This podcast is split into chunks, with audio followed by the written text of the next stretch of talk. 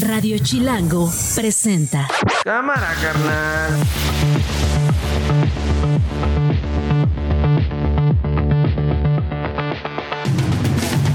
Jueves 2, 2 de noviembre del 2023 es la una de la tarde. Yo soy Nacho Lozano y esto no es un noticiero. Así suena el mediodía. Estamos regalando tacos aquí en nuestro hermoso puerto de Acapulco. Eh, la verdad hemos visto las noticias que ha estado muy difícil la situación, que hay gente que lleva días sin comer. Estos son ataques de los adversarios de nuestro movimiento. Y ya lo dije ayer con toda claridad. Es un video falso, es una fabricación artificial. Acabo de llegar a mi casa y este es el panorama que encuentro en mi despacho. Vean ustedes tirado todas las cosas útiles y además se roban una pequeña, una laptop que tenía yo aquí al lado.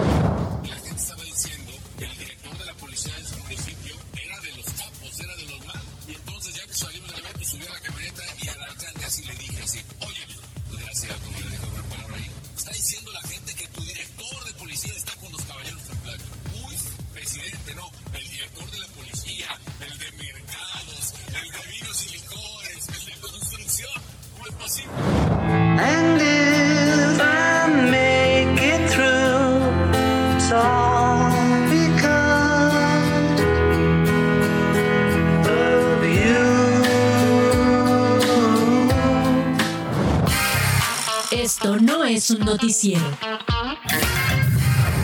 Bueno, tenemos muchas historias que contar y quiero saludar en este jueves a Claudio Flores. Mi querido Claudio, ¿cómo estás? Qué gusto tenerte por acá. Muy contento de estar aquí en esto. Es no, no- esto no es un noticiero contigo, querido Todo en Nacho. hora. ¿Escuchaste ya a Felipe Calderón diciendo, no, pues eh, estaban todos coludidos? Pero no, riéndose, Pero riéndose, o sea, Con, de veras. con su secretario de seguridad detenido en Estados o sea, Unidos. ahora sí que este el burro hablando de orejas, el comal le dijo a la olla, "Ah, para hablar hay que para tener la lengua larga hay que tener, tener la cola corta, querido Nacho, y parece que eso no lo sabe el expresidente. Calderón. Bueno, vamos a hablar más adelante de Felipe Calderón. Por lo pronto, Pilar Telles, reportera de DPC de Imagen Noticias, prisión domiciliaria para Murillo Caram, pero no se regresa a su casa, Pilar.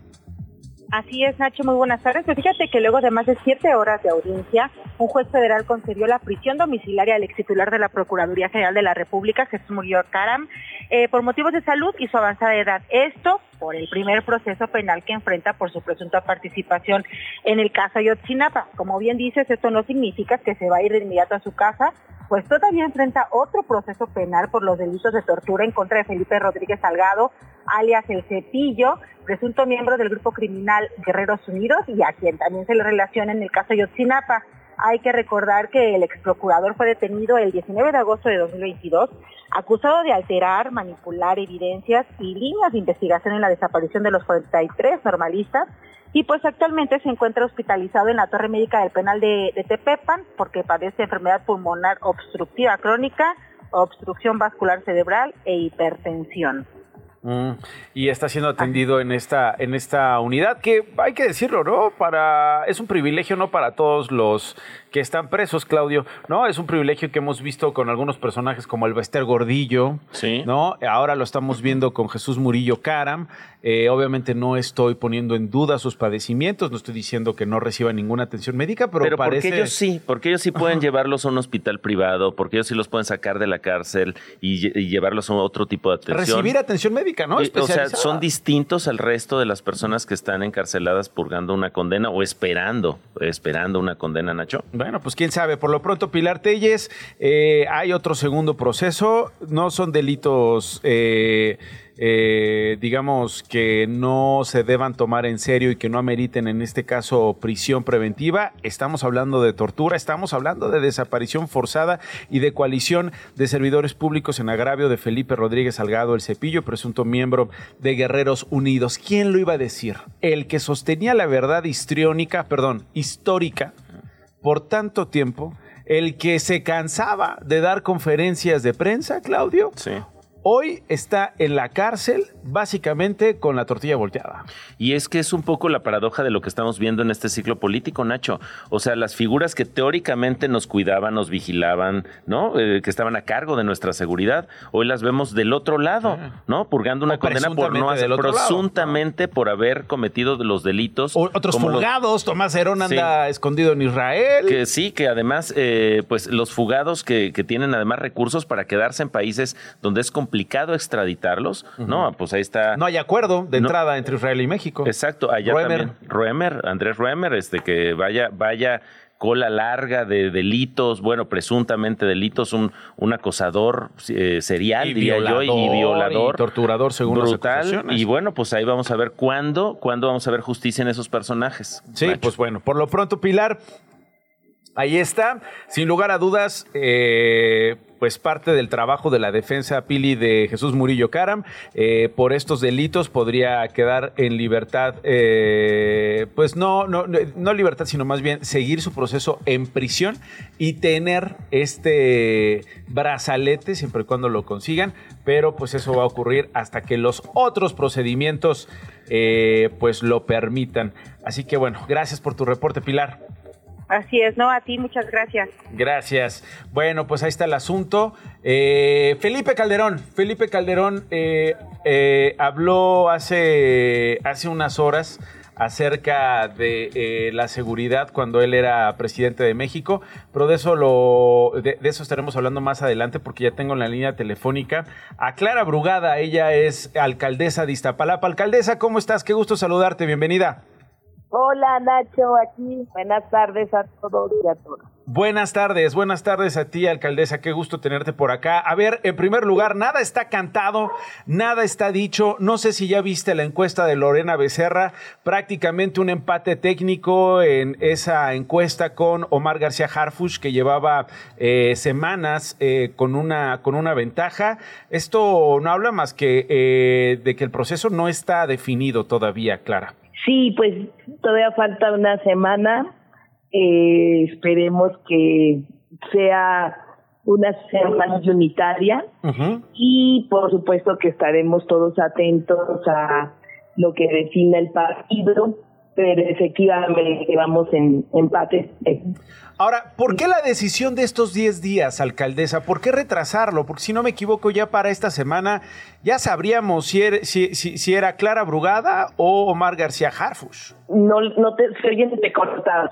A, a ver, A ver, eh, eh, le vamos a colgar para, para volverle a llamar y preguntarle a Clara Brugada por qué esta decisión de Morena. ¿Qué estoy diciendo con esta decisión, eh, Claudio?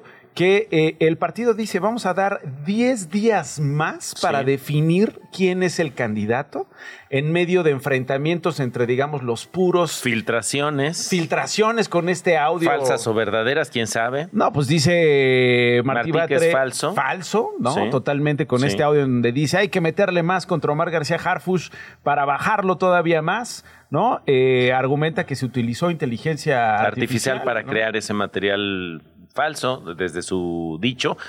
Y también hay que decir que ayer Claudia Sheinbaum eh, dijo que no tenía un favorito. Mm, que se Hay- calmen, que no se se calmen, que por la unidad. Después el INE también complica las cosas para este proceso porque al poner una norma, digamos, de candidatas mujeres y candidatos hombres, pues parece que eso también se fue parte de lo que causó este retraso en la definición del es candidato un oficial. revuelo, ¿eh? Es un revuelo. Son nueve gubernaturas las que están en juego. Sí. Cinco tendrán que ser de mujeres. Vamos a ver si la Ciudad de México será una de ellas. Eh, decíamos, son cinco de nueve, de, de nueve gubernaturas. Eh, que ponen un brete no solamente a Morena, sino también a Movimiento Ciudadano. Ahí está Jalisco. Tienen a Pablo Híjole, Lemos, que dice dando. Movimiento Ciudadano.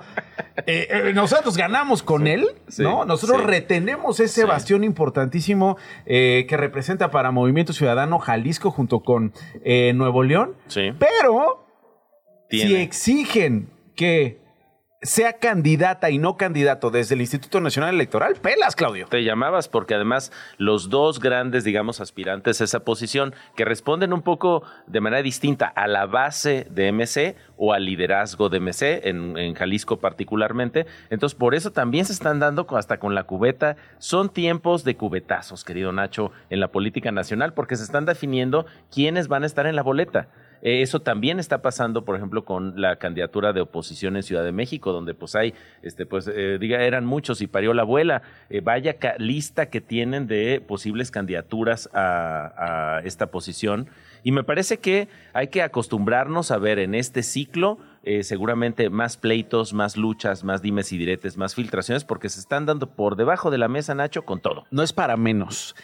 ¿Quién se quede con las candidaturas en Ciudad de México, sea del Frente o de Morena, digamos, Morena hoy es el partido gobernante, es el que prevalece, pero eventualmente esto podría aplicar para la o el candidato del Frente, automáticamente se vuelve un presidenciable. Exacto. Por eso importa. Dos, Nuevo León ya tiene ese perfil como cargo público. Es decir, si eres jefa o jefe de gobierno, automáticamente eres tienes el segundo cargo político más importante del país. No hay otro. Sí. Es el presidente y luego el jefe de gobierno. Sí. Hoy volvemos a tener a un gobernador de Nuevo León diciendo, hey, yo quiero Yo- ser presidente. Digo, de ahí a que tenga chances, pero por eso importa, ¿no? Jalisco podría jugar un Claro. papel determinante. Eh, Enrique Alfaro, el actual gobernador del Movimiento Ciudadano, dijo, no, yo no le voy a entrar, yo aquí Sí, ¿no? termino este, como gobernador y me voy. Pero pudo haber sido un factor determinante en el juego de la eh, sucesión presidencial, Claudia. Exacto, y es muy interesante ahí la posición que ha defendido Dante Delgado de MC, de jugar, eh, digamos, no, no con la oposición. Eh, y de distanciarse del oficialismo, es decir, de tener su propio camino. Vamos a ver si eso es una apuesta que le hace sentido a la ciudadanía, que es la que al final va a votar por unos u otros, u unas u otras. unas u otras. Bueno, tú tienes por ahí la encuesta de Lorena Becerra. Eh, Lorena Becerra dio a conocer eh, esta semana, ella, ella formaba parte de, de- de Grupo Reforma, estuvo allá por ocho años, finalmente abrió su propia empresa. Lorena Becerra decidió comenzar esta, esta nueva, digamos, dinámica como encuestadora, como investigadora eh, demoscópica y lo hizo además este, dando nota, ¿no? Porque ya lo comentaba yo con Clara Brugada, desafortunadamente no pudimos retomar la comunicación, eh, las líneas no nos están ayudando, pero eh, Clara Brugada aparecería con 31 puntos frente a 34 de Omar García Harfush, Claudio. Están muy cerquita, de acuerdo con esta encuesta de Lorena Becerra. Hay que decir que además Lorena tiene una gran reputación en la industria de las encuestas, en la demoscopía, digamos, nacional. Es, es una nota, ha sido nota su salida de reforma y ahora su entrada, digamos. Tú no estás en la encuesta, tú no saliste. No, yo no salí mencionado todavía. Sí, Alex, nuestro, nuestro jefe, nue- nue- nuestro jefe desde los controles, Ajá, él sí salió. ayer ya aceptó que aunque los tiempos no sean los correctos y aunque los números no le favorezcan Y el género también. puede y el género no, él, él no le importa, él va por la jefatura de gobierno en la Ciudad de México. Alex, ¿me equivoco? ¿O es cierto? Eres tú, ¿verdad? Eres tú, Alejandro. Bueno, Lorena Becerra está con nosotros. Mi querida Lore, en primer lugar, felicitarte por tu nueva empresa y felicitarte por el notón con el que estás arrancando esta nueva etapa en tu carrera, Lore. ¿Cómo estás? Ay, muchísimas gracias, Nacho. Qué gusto saludarte. No, al contrario, muchas gracias. A ti estoy aquí con Claudio Flores eh, y pues obviamente muy interesados eh, por los números que publicaste. Ya los conversé hace unos minutos con Clara Brugada. Eh, quiero, quiero saber en primer lugar cómo hiciste la encuesta, cuál es el método y pues compártenos tu sorpresa de ver estos números que encontraste, Lore. Bueno, esta es una encuesta telefónica eh, de 1.200 casos. Son 800 casos en vivienda y 400 casos vía telefónica. Es un, es un método mixto que normalmente yo eh, hago encuestas en vivienda cuando son electorales, pero en la Ciudad de México, debido a que hay, difícil, hay lugares donde son difícil acceso, eh, intentamos también el método telefónico que ayuda a complementar muy bien. El margen de error es de 5.1%. Ok. Y el levantamiento fue del 21 al 27 de octubre, fue una semana, ¿no? Y lo que vemos, bueno, de entrada nos interesa muchísimo la Ciudad de México porque pues ya sabemos que es una de las joyas de la corona el próximo año, ¿no? Que tenemos elecciones eh, a nivel nacional y muchos estados. Ahora, lo que sí vemos es que eh, la alianza Morena, PT y Verde está, está, está alta, trae un 56% de intención de voto y el PAN, PRI y PRD 40, está creo. 15 puntos abajo, con 41, ¿no? Morena en primer lugar, PAN en segundo lugar. Sí me llamó la atención. Perdón, perdón, ahí te, Sí. un, un- un- un minuto, Lore. Eh, ¿qué, qué, opinas de este número? Es decir, después de una intermedia en la que Lorena, eh, en la que Morena, perdón, Morena, Morena, Lorena, en, en la que Morena pierde buena parte de las alcaldías en la Ciudad de México, creo que es muy cómodo ese 56% o me equivoco en la apreciación. Lo que estamos viendo ahorita son marcas partidistas. Eh, Ah. Ahorita ante ausencia de candidatos que no arrancan las campañas, lo que regresa la gente a, a ver es eso, es, es- es su idea de las marcas partidistas. Ok. Y la verdad es que sí sabemos que hay un rechazo alto, sobre todo a los partidos tradicionales. Entonces, esto es algo que se podría esperar. Ok. El movimiento realmente lo vamos a ver ya cuando haya candidatos y cuando empiecen las campañas. Ok, perfecto. Bueno, y entonces, ya cuando, cuando, cuando preguntas que continúen las cosas como van o que es necesario un cambio, ahí es en donde comienzan estos matices de los que me hablas, Lore, porque el 50% dice, no, pues sigamos, sigamos como vamos, pero 47% dicen, hay que cambiar de rumbo. Exactamente, ahí es donde empezamos a ver eh, cómo se puede empezar a, digamos que a decantar la población ya cuando empecemos a hablar de quién va a gobernar el, ¿no? a partir del 2024. También vemos una preocupación altísima por la inseguridad, 69% dice que es el principal problema de la ciudad. Luego vemos mucha insatisfacción con la mayoría de las cosas, ¿no? Sobre todo el tema de agua, de medicinas y el estado del metro, ¿no? Este, en general la gente los evalúa muy mal. Pues es Y que no hay día que no tengamos una mala noticia, por ejemplo, desde el metro, por ejemplo, desde la seguridad, Así es.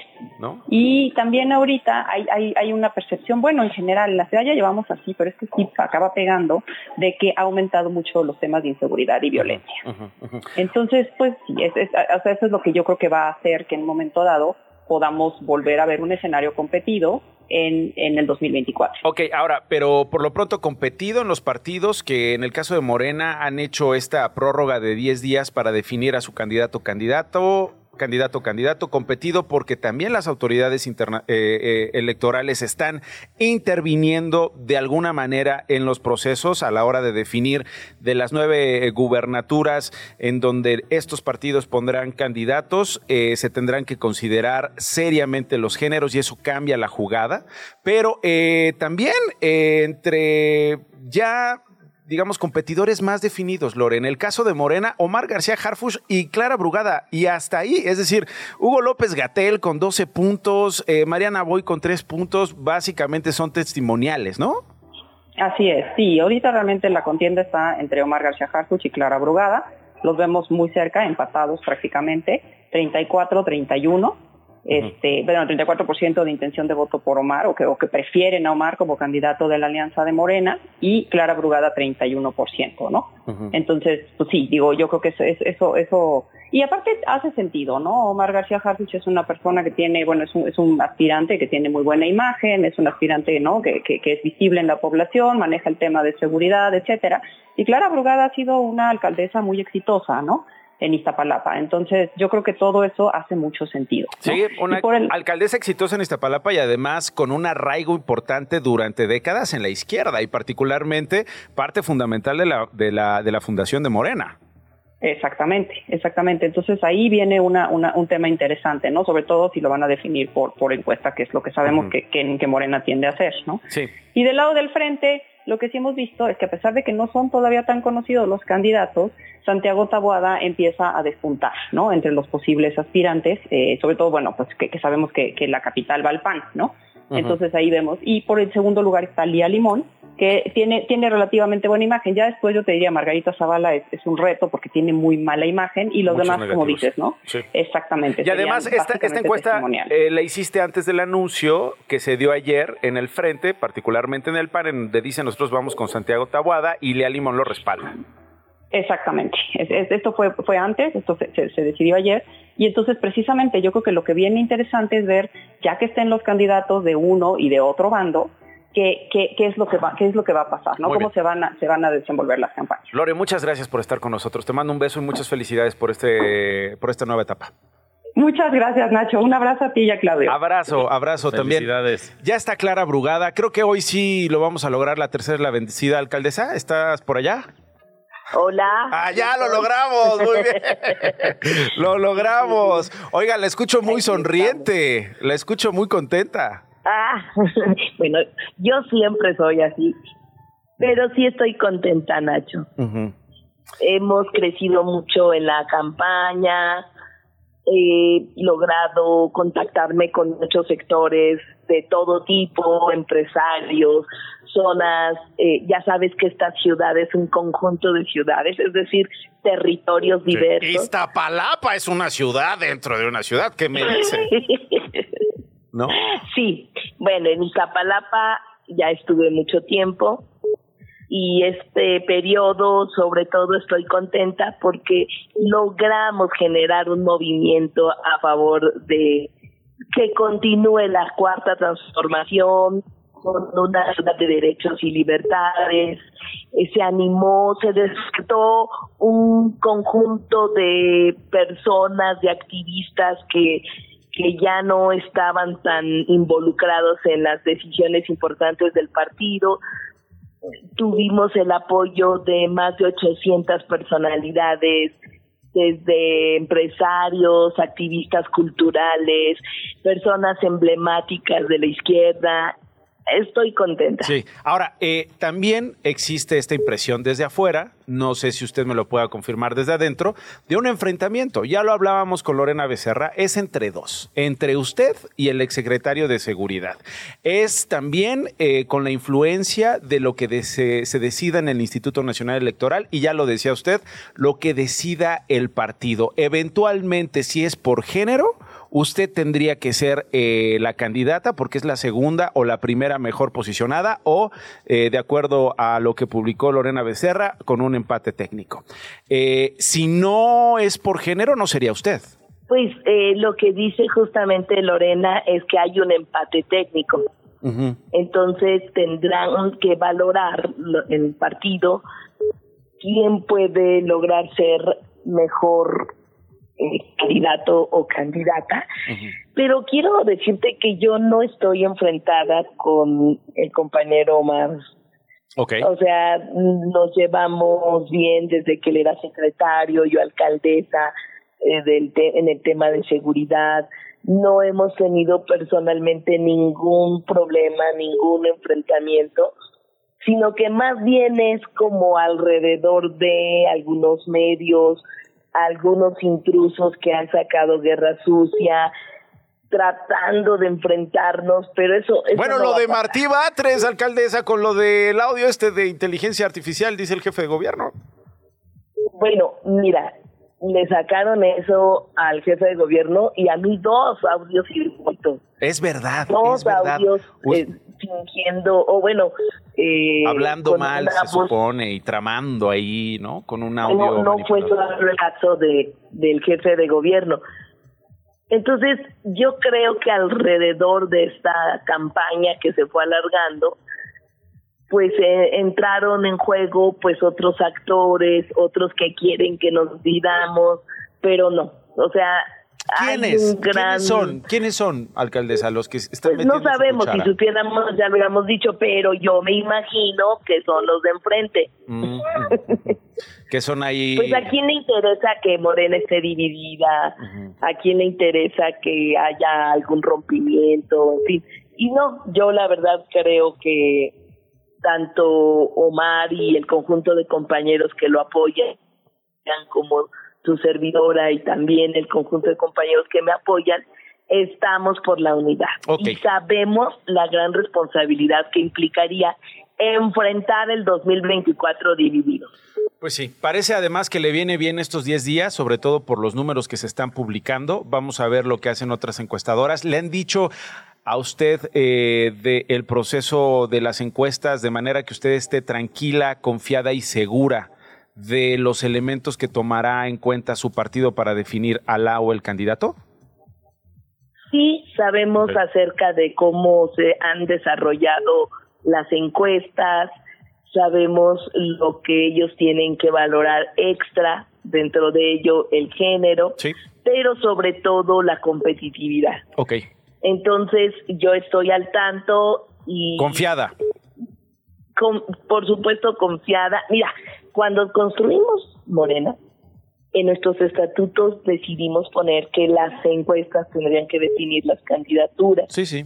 Porque antes en el PRD era elección interna, entonces era un... No, no, no, pues ¿qué me dice? Era candidaturas hasta la presidencia del partido. Así es. no, no, no, una cosa terrible. Entonces, creo que lo mejor son las encuestas, creo que el partido tiene que hacer una buena definición, por eso se tomaron casi 15 días más Sí.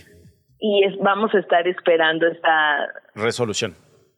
Resolución y, creo que nos va a ir bien. Muy bien. Bueno, eh, oiga, le quiero hacer esta invitación al aire. Venga pronto a Radio Chilango y conversamos ya tra- más tranquilos y sin líneas telefónicas de por medio. ¿Cómo ve? Sí, me parece muy bien. Órale. Yo encantada. ¡Conste! A ver si cumple lo que promete, ¿eh? Que se grabe. Uy. Ya está grabado. Bueno, muy bien. Clara Brugada, alcaldesa de Iztapalapa y aspirante a la candidatura eh, de Morena, eh, partido. Haga, por cierto, el Partido Verde dice que si no es Omar García Harfush, que no van con Morena. Pero lee después ya la declaración que hizo por escrito. Sí, pues ya lo regañaron. Esma. A Jesús Esma ya lo regañaron Bueno, porque hasta el pues es presidente que- del partido le dijo, no, pues, a es nivel nacional hay todos otra tienen negociación. su corazoncito. Todos tienen su corazoncito. Pero Bueno, bien, todo unitario. bueno, aquí nos vemos entonces. Muchas gracias, Clara. Las noticias de una. No se muevan, quédense donde están. Nosotros aquí nos encargamos de que estén informados, que tengan el análisis para entender lo que está ocurriendo. Gloria Hernández en fa en corto con lo más importante. Glo. Muy buenas tardes, Nacho. Claudio y amigos de Radio Chilango. La canciller Alicia Bárcena señaló que la destrucción provocada por el paso del huracán Otis en Guerrero es un llamado de alerta, pues los efectos que el cambio climático tiene en la intensificación de ciclones alrededor del mundo. El expresidente Felipe Calderón recordó cuando confrontó a un alcalde porque la gente le decía que su director de policía era de los capos. Al hacer una reseña de los hechos, dijo que él le confirmó que varios funcionarios eran puestos por el A ver, narco. vamos a escucharlo.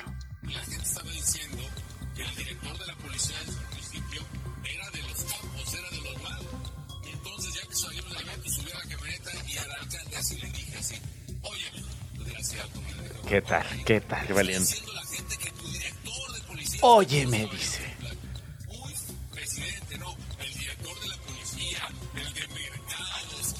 Oye, qué chistoso. Qué buen chiste. Oye, Omar García. Qué buen Omar. Digo, qué buen, qué buen humor. Qué buen humor. No, Genaro. Genaro, Genaro.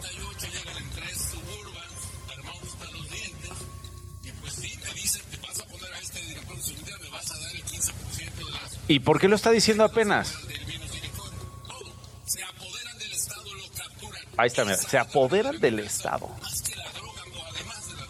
Se apoderan de la droga. ¿Por qué lo dice apenas? Es decir, llevamos años, mientras él incluso era presidente de este país, acusando cómo es que los grupos criminales infiltraban en las organizaciones institucionales, particularmente las policías, particularmente las administrativas, particularmente las sensibles que tenían que ver con la estabilidad en los municipios y en los estados, y él una y otra vez lo negaba.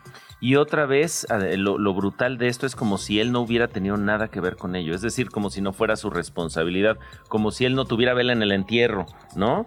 Eh, me parece que eso es un poquito lo, lo- lo que nos saca de onda de, esta, de estas risas y esta, esta anécdota que no es chistosa. A ver, yo nada más digo, encaré a ese alcalde y le dije a ese desgraciado, ¿cómo llamaba a Genaro García Luna?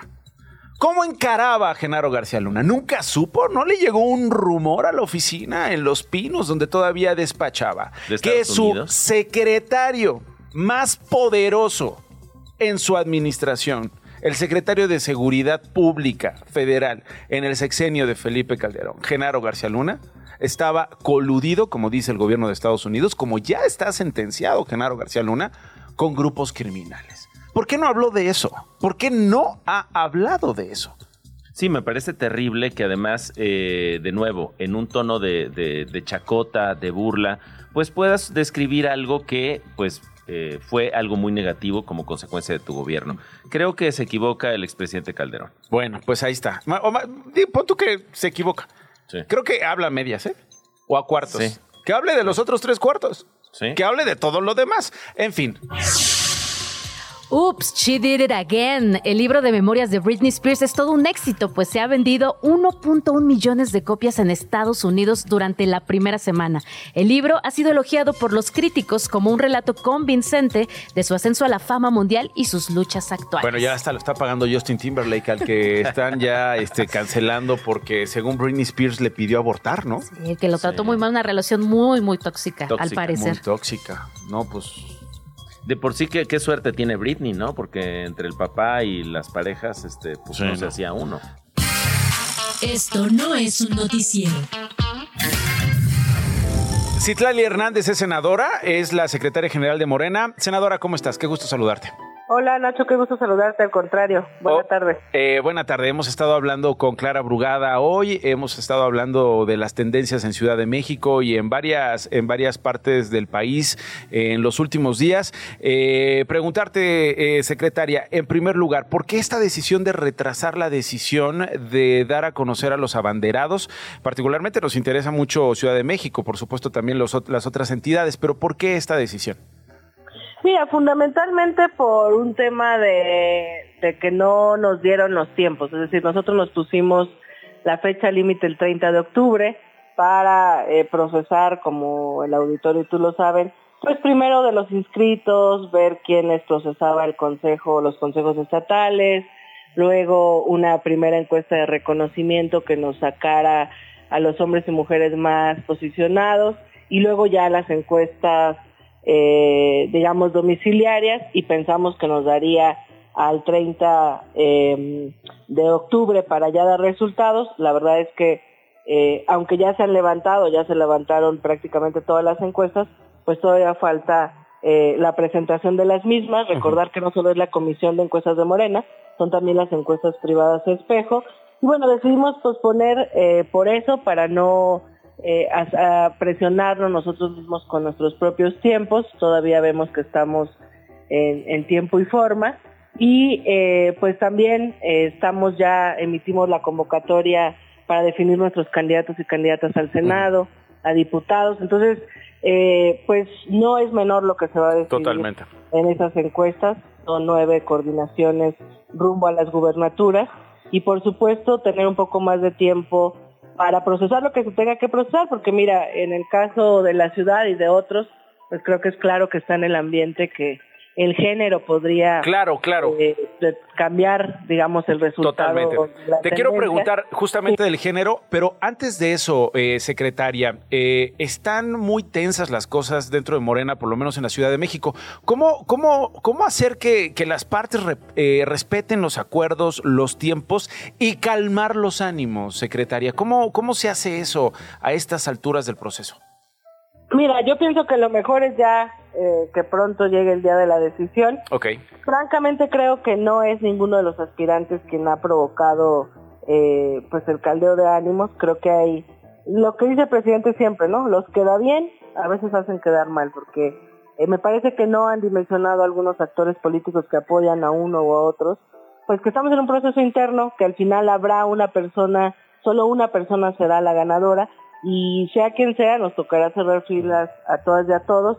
Eh, no es menor, digamos, eh, la Ciudad de México pues tiene eh, mucho, eh, digamos, a- alrededor políticamente en términos de que es uno de los bastiones más importantes eh, de nuestro movimiento, que después del resultado del 21 pues hay quienes me parece que exageran con la idea de que estamos una- Desfondados, debilitados Sí, y en un riesgo enorme. Eh, entonces, bueno, y, y la verdad es que yo creo que los dos eh, punteros, tanto Omar García Harfush como Clara Brugada, pues son dos compañeros valiosos, dos buenos compañeros y compa- compañero y compañera.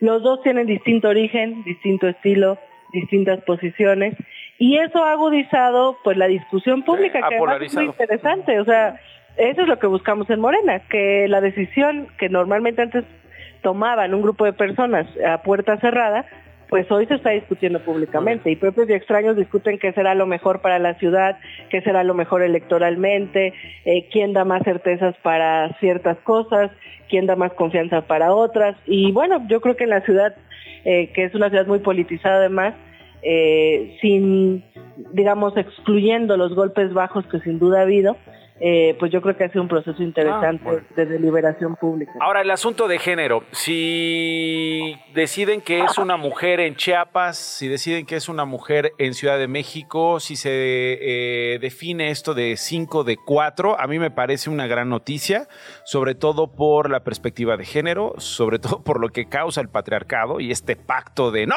¿por qué a nosotros nos quitan? Eh, le toca a una mujer, pero eh, yo soy el más competitivo, no quiero que, que, mi partido pierda o que mi grupo político pierda. Al final es muy machista el asunto, pero pues ahí está el rollo. Eh, si eventualmente la Ciudad de México es por género y Clara Brugada se queda en segundo lugar o en este empate técnico como lo trae Lorena Becerra, ¿ustedes estarían tranquilos de ganar? Eh, el análisis que se tiene que hacer en el partido y que se ha hecho es más profundo, Nacho. Hay una idea, desde mi punto de vista, equivocada de que en el 2021 los resultados eh, que no le favorecieron a Morena en algunas alcaldías fueron porque perdimos a las clases medias. Yo creo que es un análisis limitado.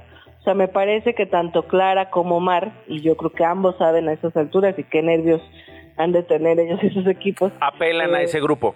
pues no, más bien yo creo que ambos saben que todo puede pasar. O sea, que, que ya llegamos en algunas encuestas empate técnico, en otras Omar va arriba, pero el tema de género eh, y la competitividad de Clara le puede favorecer. Es decir, digamos, todo puede pasar. Sí, todo poco. Pero lo que es real es que necesitamos caminar todas y todos juntos. Lo que es real es que los dos le llegan a distintos sectores.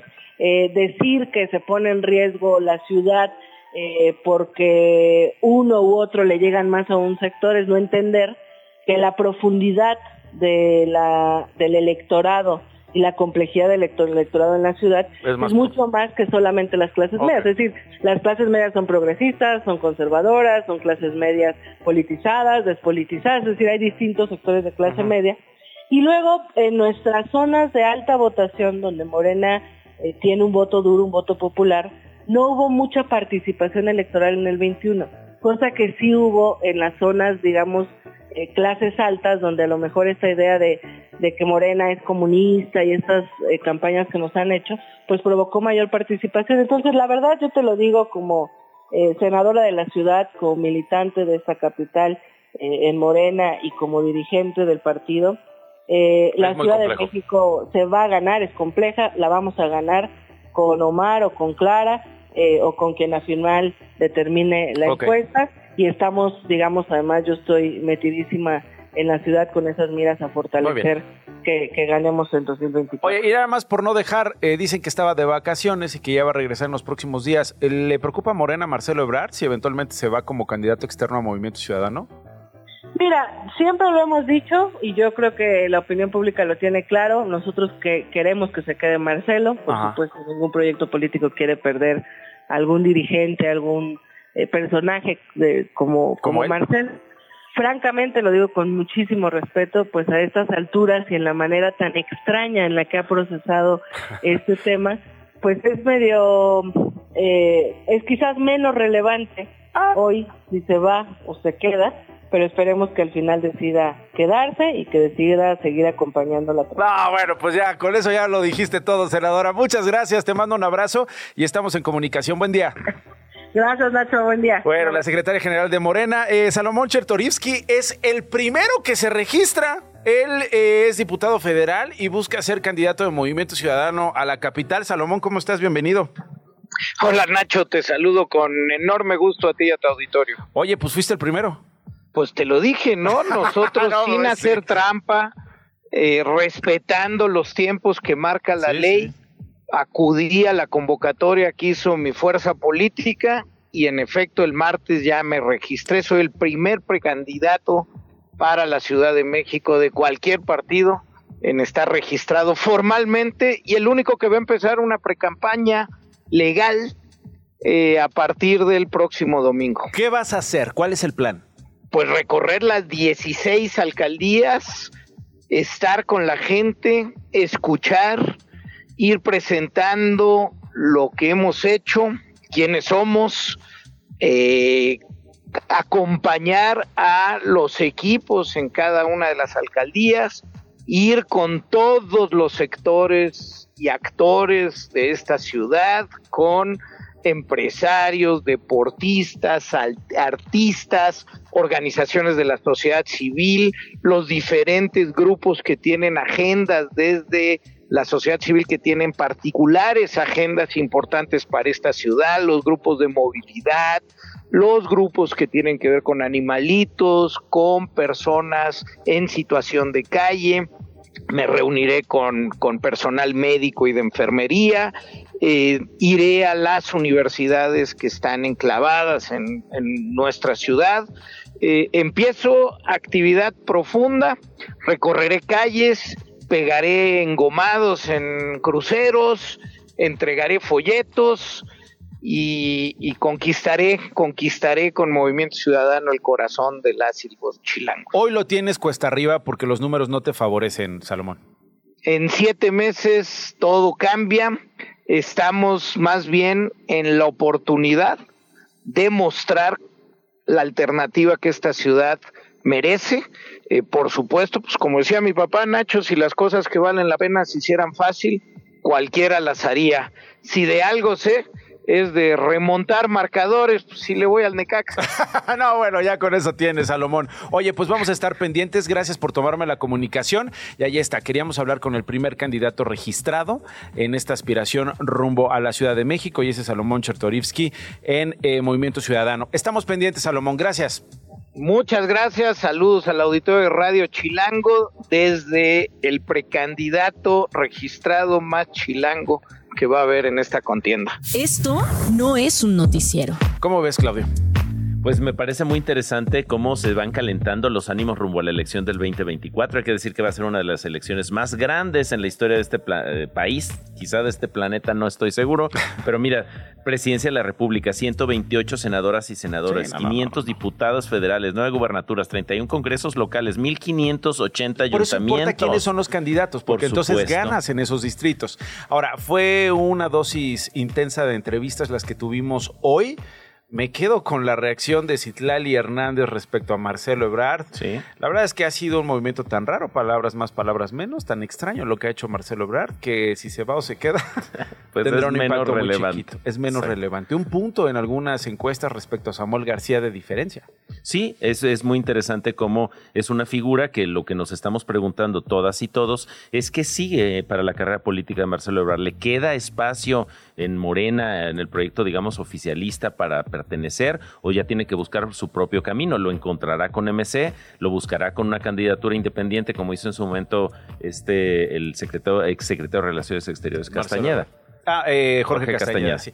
Bueno, y a ver, ayer hablamos con Tito Garza Onofre acerca de estos fideicomisos, 13 fideicomisos que quiere eliminar el presidente López Obrador, que ya aprobó el Congreso, pero que eh, un juzgado en Chihuahua detuvo. Finalmente la presidenta de la Suprema Corte, Norma Piña, dice, órale, va Va, vemos cómo le hacemos y cómo mandamos ese dinero. Ayer lo hablamos aquí con Tito, ¿qué pensarán los trabajadores que llevan días protestando con y como por qué ustedes van a decidir qué hacer con mis ahorros, como ustedes, como por qué ustedes van a decidir qué hacer con mi lana. Bueno, finalmente hoy las cúpulas están hablando de eso. Me pregunto, si así de fácil se puede cambiar el dinero de una bolsa a otra y regresar a la Secretaría de Hacienda, a la Tesorería, ¿por qué no regresan esta eh, eh, todavía más lana lo que eh, lo que van de la lana que van a gastar los aspirantes a cualquier cargo pensando en Acapulco.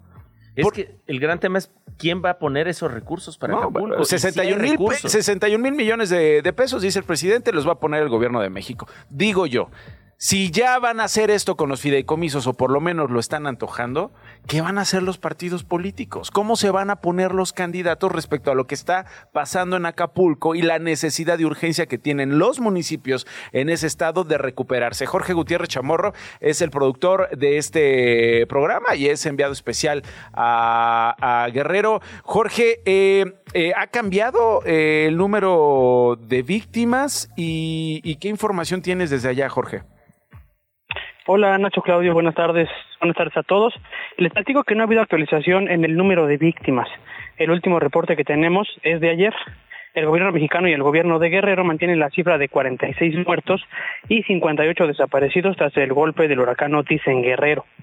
El último informe de la gobernadora Evelyn Salgado señala que, había sido, que habían sido localizadas un total de 394 personas.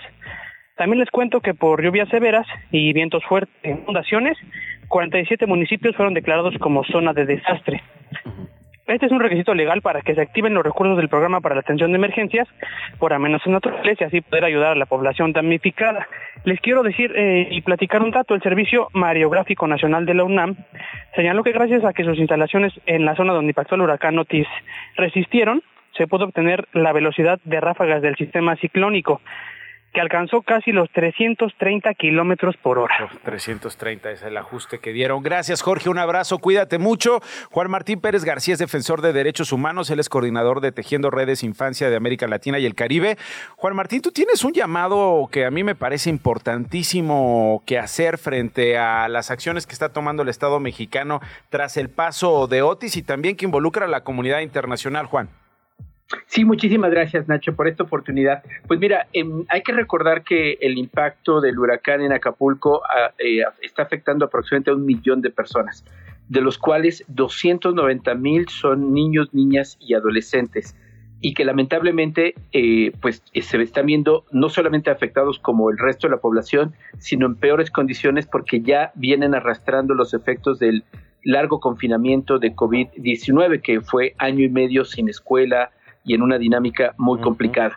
Pero también muy lamentable, Nacho, quizás el público que nos escucha lo pueda mirar y compartir, que en los 20 puntos que se presentaron ayer del gobierno federal, ninguno, menciona a, los niños. y niñas. Ninguno, nada de infancias, nada de apoyo a estos pequeños, Juan, es alarmante. Totalmente, pero además eh, agregaría Nacho que esto es violatorio a la ley.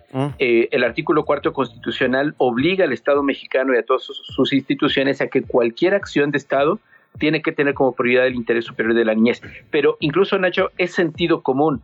La humanidad existe ahora frente a los desastres y otras dinámicas cuando se priorizan a los niños y a las mujeres. Esta es la frase que se usa en todos los desastres y es por eso muy preocupante que se anuncien acciones que están más enfocadas hacia el mundo empresarial, hacia la dinámica turística, pero ninguna incorpore a el 30% de la población y si además mencionamos a, las personas jóvenes representarían el 52%.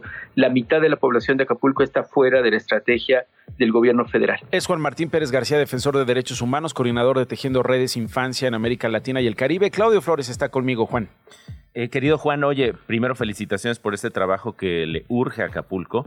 Y te preguntaría qué podemos hacer las personas, las chilangas, chilangos que nos están escuchando para apoyar específicamente a niñas, niños. Entiendo que estamos, se está coordinando por distintas instituciones públicas y privadas y organizaciones de la sociedad civil estos apoyos. ¿Tú qué nos podrías decir para recomendarnos? Porque de repente yo de niño solo he visto leche, digamos, en polvo y pañales. No, y además algo más integral, como dice Juan, es una estrategia de Estado y sus instituciones para cuidarlos, ¿no? ¿Qué podríamos hacer como ciudadanos? Sí, mire, yo creo, Claudio, Nacho, eh, eh, digamos, lo que podemos hacer todas y todos es hablar de los niños y niñas en el proceso de emergencia y de reconstrucción.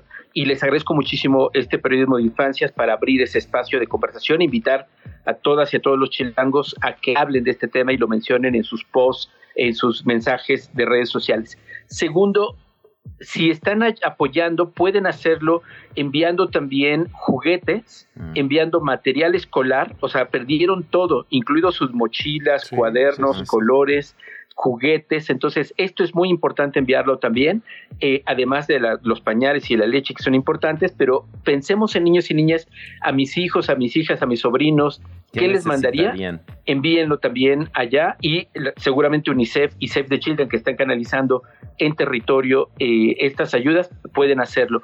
Pero regresando a lo que planteaba también Nacho respecto a una estrategia integral, lo que estamos llamando es a que por ley, como está establecido en la Ley General de Derechos de Niños y Niñas, se convoque urgentemente a una sesión del Sistema de Protección Integral de Niños, Niñas y Adolescentes del Estado de Guerrero, que por ley está presidido por la señora Evelyn, para que ahí se articulen las distintas dependencias del Estado junto con el gobierno federal y las organizaciones para poder responder a la emergencia y pensar en una reconstrucción que implique ya a los niños y niñas y personas jóvenes.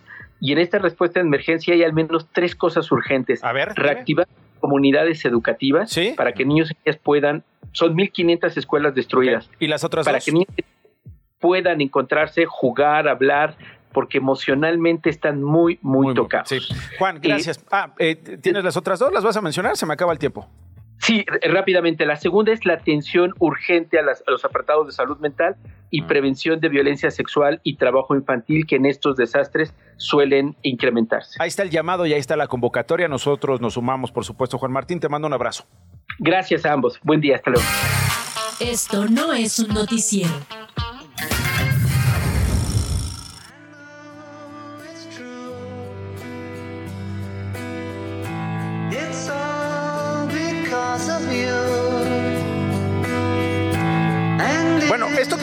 Escuchando es de los Beatles. Joana Pirode es nuestra especialista musical. ¿Qué es esto, Now and Then? ¿Y cómo lo hicieron, Joana? Pues sí, nos, este, nos despertamos esta mañana con la noticia de que los Beatles habían sacado una nueva canción y todo es gracias a la inteligencia artificial.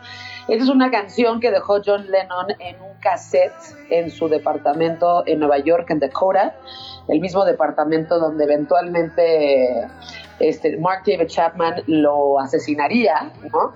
Y este, después de un tiempo, Yoko Ono encontró estos tapes, se los dio al resto de los Beatles, todavía cuando estaba George Harrison, y este, decidieron empezar a trabajar con esa, eran tres canciones, pero ahorita estábamos escuchando Now and Then.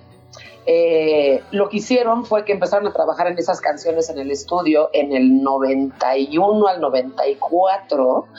Este, empezaron a escuchar todas las, todo lo que estaba ahí, le quitaron los tracks, la separaron y demás, y empezaron a trabajar para ver si podían recuperar la canción. Eh, afortunadamente a través de la inteligencia artificial y de Peter Jackson que hizo Get Back y la inteligencia que se hace a través del sonido, pudieron separar la voz de John Lennon, pasarla a través de inteligencia artificial para que saliera perfecta y nítida. A eso le volvieron a añadir los, los- el bajo de Paul McCartney, la batería de, de Ringo Starr y la guitarra que ya la hizo a través de la banda, o sea, ya no era la de, la de George Harrison, se basaron en la de George Harrison, pero le hicieron el resto de la banda. Y ya mezclada salió esta canción que podría considerarse como la nueva canción de los Beatles como grupo, porque pues es la voz original de John. Sí, pues bueno, pues ahí está, es Now and Then. Mañana van a debutar con el video musical. Queríamos saber cómo lo hicieron y qué opinabas. Te mando un beso, Joana, gracias. Igualmente, Nachito, buen viernes, beso. Con esto nos vamos, mi querido Claudio. Qué buen día, qué buena conversación tuvimos aquí en esto. No es un noticiero, querido Nacho Lozano. Nos escuchamos la próxima semana. Gracias a ustedes. Pues se quedan con los Beatles.